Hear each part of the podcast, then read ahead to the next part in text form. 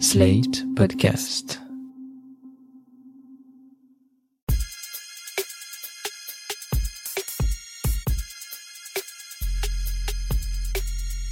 Salut chers auditeurs, salut chères auditrices, bienvenue dans Sans Algo, le podcast qui vous en fait découvrir d'autres.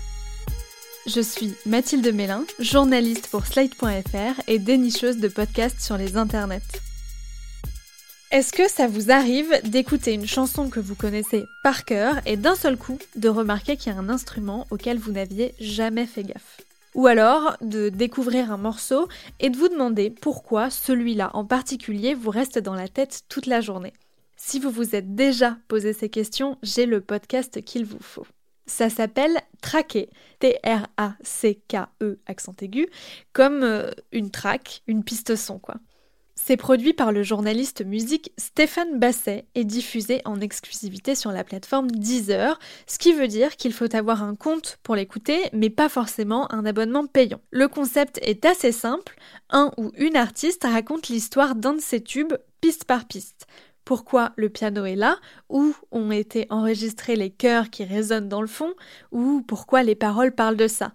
Bref, c'est une sorte de dissection d'une chanson faite par son auteur ou son autrice. Toutes et tous commencent par ce qui les a inspirés, comme par exemple Clara Luciani pour sa chanson Nue. Je, me souviens un soir être rentrée, euh, comme de nombreux soirs euh, après une date de la tournée. Puis un passage qui est très symbolique, c'est le moment où tu rentres dans ta chambre d'hôtel. Tu viens d'être acclamé par plus de, de, 1000 personnes et puis tout à coup tu es dans une espèce de, solitude hyper euh, violente et puis euh, tu enlèves ton habit de scène, tu te mets en pyjama, c'est pas toujours super sexy, tu te démaquilles et puis euh, ça provoque un vrai questionnement identitaire. Et, voilà, je crois que du coup les premières phrases que j'avais en tête c'était ce truc de j'ai enlevé mes bijoux, démaquillé le noir à mes yeux et, et ôté le rose à mes joues. J'ai enlevé mes bijoux, le noir à mes yeux, ôté le rose à mes joues, et je viens nu vers toi. Vous l'entendez, les explications sont entrecoupées d'extraits de la chanson.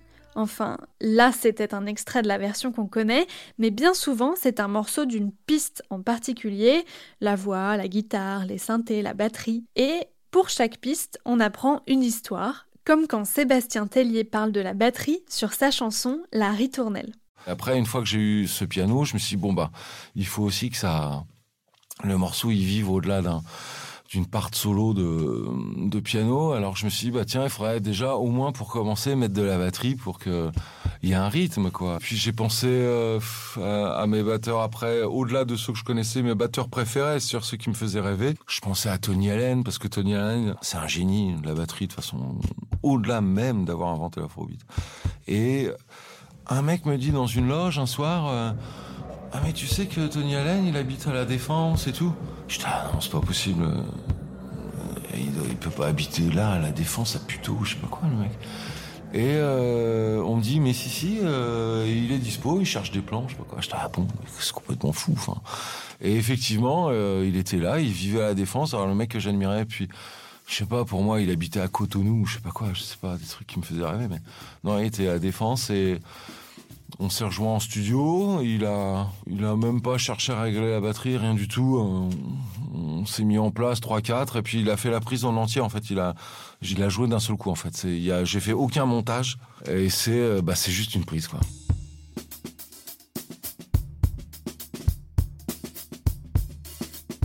Traquer, c'est pas seulement une analyse technique, piste par piste, de ce qui compose une grande chanson. C'est surtout un enchaînement d'anecdotes et d'histoires qui aident à comprendre pourquoi cette chanson-là en particulier fonctionne.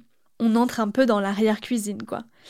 Et même si ce sont des musiciens qui s'adressent à un pro de la musique, nous, auditeurs, on n'est jamais largués, même quand on n'a pas de notion de solfège ou quand on ne sait pas ce qu'est euh, l'instrument dont l'artiste parle, par exemple. Ça, c'est grâce au montage hyper dynamique et fluide à la fois que fait Stéphane Basset. Dès que l'artiste parle d'un truc, hop, on l'entend, mais c'est souvent subtil euh, sous la voix par exemple. Je trouve le processus assez chouette parce qu'on n'a pas l'habitude d'étudier un morceau de musique en le disséquant comme ça. Ça permet de voir qu'une chanson, c'est une sorte de millefeuille de couches sonores qui se superposent pour composer un tout qui reste en mémoire. Il y a même des pistes qu'on n'entend pas consciemment mais qui sont là, comme dans cet épisode avec le musicien Mid qui parle de sa chanson The Sun. Une boîte à rythme de rap, euh, quelque chose de très très contemporain parce qu'il me fallait la puissance. Ah oui, il y a une piste qu'on a oubliée évidemment, on a oublié d'en parler, c'est les oiseaux. Il y a des oiseaux pendant tout le morceau qu'on n'entend quasiment pas. Je sais pas si tu les, tu les as quelque part.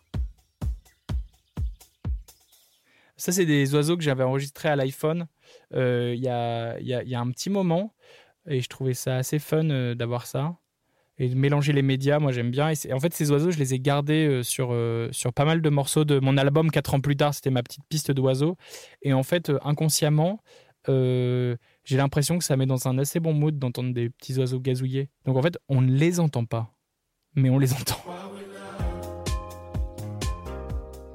Traqué, c'est un podcast qui démystifie un peu la création pour montrer qu'une bonne chanson, c'est surtout beaucoup de travail, peu importe le style de musique. Bref, il y en a pour tous les goûts, et je dois dire que c'est aussi plaisant de pénétrer dans les coulisses d'une chanson qu'on adore déjà que de découvrir un nouveau morceau ou un nouvel artiste avec Traqué. Seul petit bémol de ce podcast, selon moi, il y a très peu de femmes invitées. Sur les 39 épisodes déjà publiés, j'en ai compté à peine 6, et encore, elles ne sont pas toujours toutes seules, elles sont souvent avec un groupe ou un arrangeur. Pour mieux comprendre les coulisses de Traqué, j'ai décidé d'inviter Stéphane Basset au micro de Sans Algo. Bonjour Stéphane Basset. Bonjour Mathilde. Comment est née l'idée de ce podcast produit par Deezer? Alors, l'idée de ce podcast, elle remonte à il y a une dizaine d'années parce que j'avais euh, produit et animé à l'époque une série euh, qui s'appelait En studio avec, où j'allais dans le studio d'artistes pour faire euh, un peu le même travail. Quand j'ai vu le podcast arriver, je me suis dit c'est génial, on a le sentiment que la radio libre renaît sous une autre forme, et donc je me suis précipité pour essayer de rencontrer les gens qui allaient en produire, et j'ai proposé cette idée à Deezer, et, et je produis et réalise le, le podcast depuis près de trois ans maintenant. Qu'est-ce qui vous intéresse dans le fait de raconter la musique plutôt que de simplement l'écouter? Je suis très intéressé, voire passionné par l'histoire des chansons, par l'histoire, le, parcours qui mène quelqu'un à se dire je vais raconter ça et je vais le faire maintenant et je vais le faire comme ça. Pourquoi? Je ne sais pas pourquoi ça me passionne. Ce que je vois, ce que je remarque, c'est que les émissions, par exemple, de cuisine, depuis une dizaine d'années, ces émissions-là passionnent, non pas de voir quelqu'un qui bouffe, mais quelqu'un qui fabrique ce qu'on va manger. Et je me suis dit, c'est quand même dommage qu'en musique, qui est un produit extrêmement consommé, c'est quand même dommage qu'on n'explique pas aux gens comment se prépare une chanson. D'autre part, c'est vrai qu'avec l'arrivée depuis euh, une décennie, voire plus maintenant, de la télé-réalité, on a vu des shows dans lesquels on pouvait parfois donner l'impression que devenir artiste, c'était, voilà, on claque des doigts et c'est fait. Mais entre ça et mener à bien une, création artistique, il y a un monde. Et ça, ça me passionne vraiment. Comment est-ce qu'on prépare, comment est-ce qu'on crée, comment est-ce qu'on travaille, avec qui on, travaille C'est assez passionnant. Comment vous choisissez qui va être invité et surtout, est-ce que ensuite vous décidez ensemble de la chanson que vous allez traiter? Les artistes, on les choisit. Au début, déjà, on les choisissait pas trop dans le sens où euh, on essayait d'avoir ceux qui acceptaient, mais on faisait des demandes sur des artistes qu'on voulait. Avec le temps, il semblerait que la marque traquée euh, sur Deezer euh, commence à, interpeller les artistes. On a un peu moins de difficultés à les avoir, mais on y reviendra, je crois. C'est un exercice qui est compliqué. Et donc, il y a des artistes qui peut-être encore se disent hm, Je n'ai pas très envie que vous entriez dans l'arrière-cuisine pour voir comment je bosse. Donc, on les choisit en fonction de leur euh, processus de, travail. Et puis, le titre, sur l'intérêt qu'il peut avoir par rapport à, sa création, à son processus. Mais c'est vraiment le choix du titre, il se fait vraiment sur l'intérêt qu'il peut avoir à être décomposé. Comment ça se déroule une interview traquée et comment vous passez d'une interview à votre podcast avec les pistes qui répondent au récit? L'interview traquée, elle est particulière dans le sens où mes questions sont musicales. Quand je m'apprête à poser une question à mon invité, je lui envoie le son dont je veux qu'on parle. Généralement, moi, je reçois ce qu'on appelle les stems, les pistes séparées. Je les étudie, comme par exemple, quand je reçois un écrivain dans une autre émission, bah, je lis son livre. Là, j'écoute toutes les pistes, je vois comment elles se marient les unes avec les autres. Je cherche aussi les, bizarreries, les trucs pas calés, les machins un peu rigolos, en me disant, tiens, ça, je suis sûr qu'ils ils ont pas fait gaffe, mais quand euh, souvent il y a des bouts qui traînent, on entend, eh oh, eh, bah, c'est toujours marrant d'avoir des- des choses qu'on n'entend pas dans la version mixée. Ensuite, je vais en studio et j'ai préparé mes questions.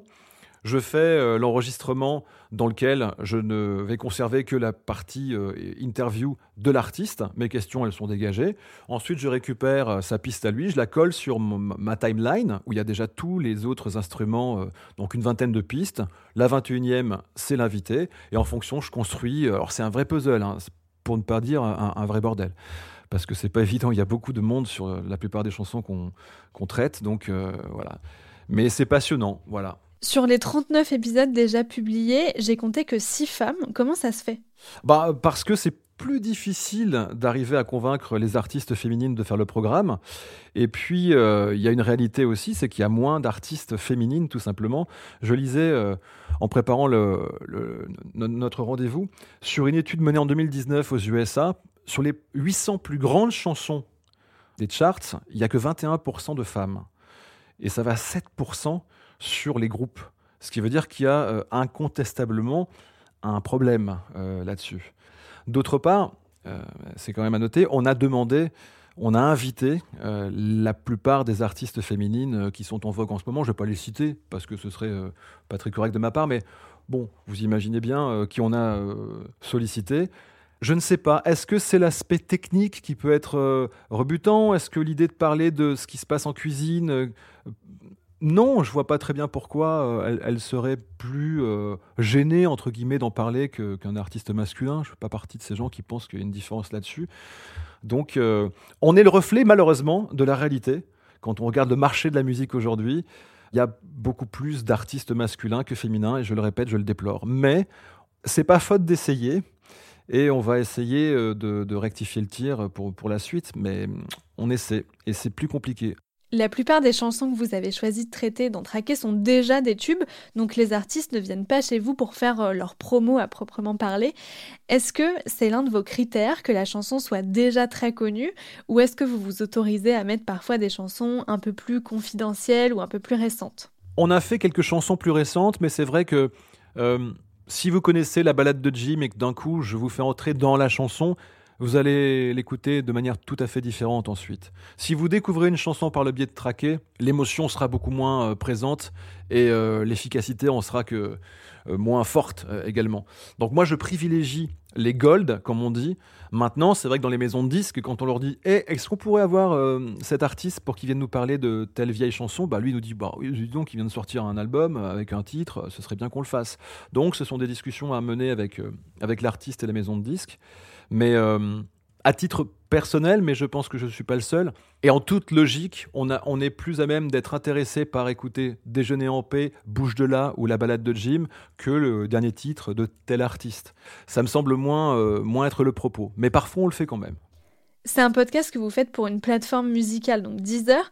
Est-ce que c'est parce que vous n'auriez pas pu le faire ailleurs, tout simplement pour une question de droit des musiques que vous diffusez en entier dans vos épisodes?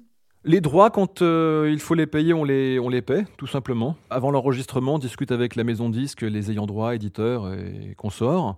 Et, euh, et voilà. Et malheureusement, il nous arrivait de ne pas pouvoir faire le podcast aussi parce qu'on nous demandait des droits qui étaient, euh, qui étaient assez importants. J'entends bien, hein, sans, sans cette chanson, il n'y a pas à traquer. Mais je pense quand même pour les artistes que faire ce programme-là, c'est pas que ça les sert, c'est juste que pour leur communauté, je trouve que c'est euh, c'est vraiment cool. Quoi. Enfin, moi, quand j'écoute Traquer, euh, enfin, je fais l'émission que j'aurais aimé entendre d'une certaine façon. Donc, je me dis, pour un artiste, permettre à, ceux qui aiment sa musique, ou d'ailleurs ceux qui ne la comprennent pas, de venir la comprendre un peu mieux, bah, c'est parfait. quoi. Quand on regarde la liste de vos invités, c'est vraiment très éclectique. On trouve aussi bien euh, Oxmo Puccino que Justice ou Catherine Ringer. Est-ce que cette variété, c'est pour attirer le plus de gens possible vers le podcast? Ou bien c'est pour dire aux gens qui l'écoutent, qui croient qu'ils aiment seulement Woodkid et qu'en fait ils aiment aussi Francis Cabrel? C'est exactement ça. Alors moi j'ai des goûts assez éclectiques. Moi j'aime autant un titre extrêmement populaire, de mauvais goût pour certains, qu'un truc ultra branché. mais je cracherai euh, rarement sur l'un ou sur l'autre. Donc l'idée, c'est de recevoir absolument tous les gens qui font de la création. Il y a des artistes comme Laurent Voulzy qui, qui peuvent mettre 7 ans pour faire un disque. Joule, il décide de dire j'enregistre, je diffuse. Bah moi, j'ai envie de faire Joule. J'ai envie qu'il m'explique comment il travaille. Et c'est une autre façon de penser. Et même si je suis pas fan de sa musique, je serais super content de le recevoir parce que euh, le travail qu'il a bas, il est colossal. Donc euh, voilà, ça peut aller de Joule à Justice. Ça commence pareil, mais c'est pas exactement la même chose. C'est qui votre cible avec Traqué? Est-ce que c'est les auditeurs un peu passifs qui sont sur la plateforme ou est-ce que c'est les passionnés de musique? Au début, j'étais un peu trop technique et je me suis dit fais gaffe quand même parce qu'il n'y a rien de plus désagréable que d'être dans un dîner de spécialistes et que les gens s'envoient des mots qu'on ne comprend pas. Donc l'idée c'est de pouvoir faire un effort pour que chacun puisse s'y retrouver, mais quand même parfois laisser des petites touches techniques. Donc c'est un dosage que je pense avoir pas trop mal trouvé. Donc qui peut écouter? Bah tout le monde. Après. Euh, si vous êtes fan de l'artiste, vous allez écouter, vous dire ah tiens c'est étrange, euh, j'avais jamais euh, pensé qu'il travaillait comme ça. Et quand on est un fou de musique, c'est souvent les retours que j'ai quand même. Les gens me disent marrant que vous parliez de ça. Les gens me disent Tiens, tu vois, Cabrel, j'écoutais pas. Eh ben, je l'écouterai plus pareil parce que ça m'a intéressé la façon dont il travaille. Donc, il y a des process de, création qui sont vraiment étonnants euh, et, qui permettent à ceux qui font de la musique aussi de s'y retrouver. Donc, il y a les auditeurs lambda qui peuvent écouter et puis ceux qui sont vraiment euh, dans la musique. Donc, tout le monde, si possible, ce serait bien. Qui est-ce que vous rêveriez d'interviewer dans Traqué et pour quelle chanson? Attention, vous n'avez le droit qu'à une seule réponse. Oh, ah, c'est dur. Euh, si je dois prendre quelqu'un, c'est Daft Punk. Parce que euh, ouais, ça se prête vraiment à, ce programme. Quel titre des Daft Punk? Alors, si j'étais égoïste, je choisirais un titre du dernier album, mais pas le plus connu. Mais si je suis sur euh, Deezer, je dirais One More Time.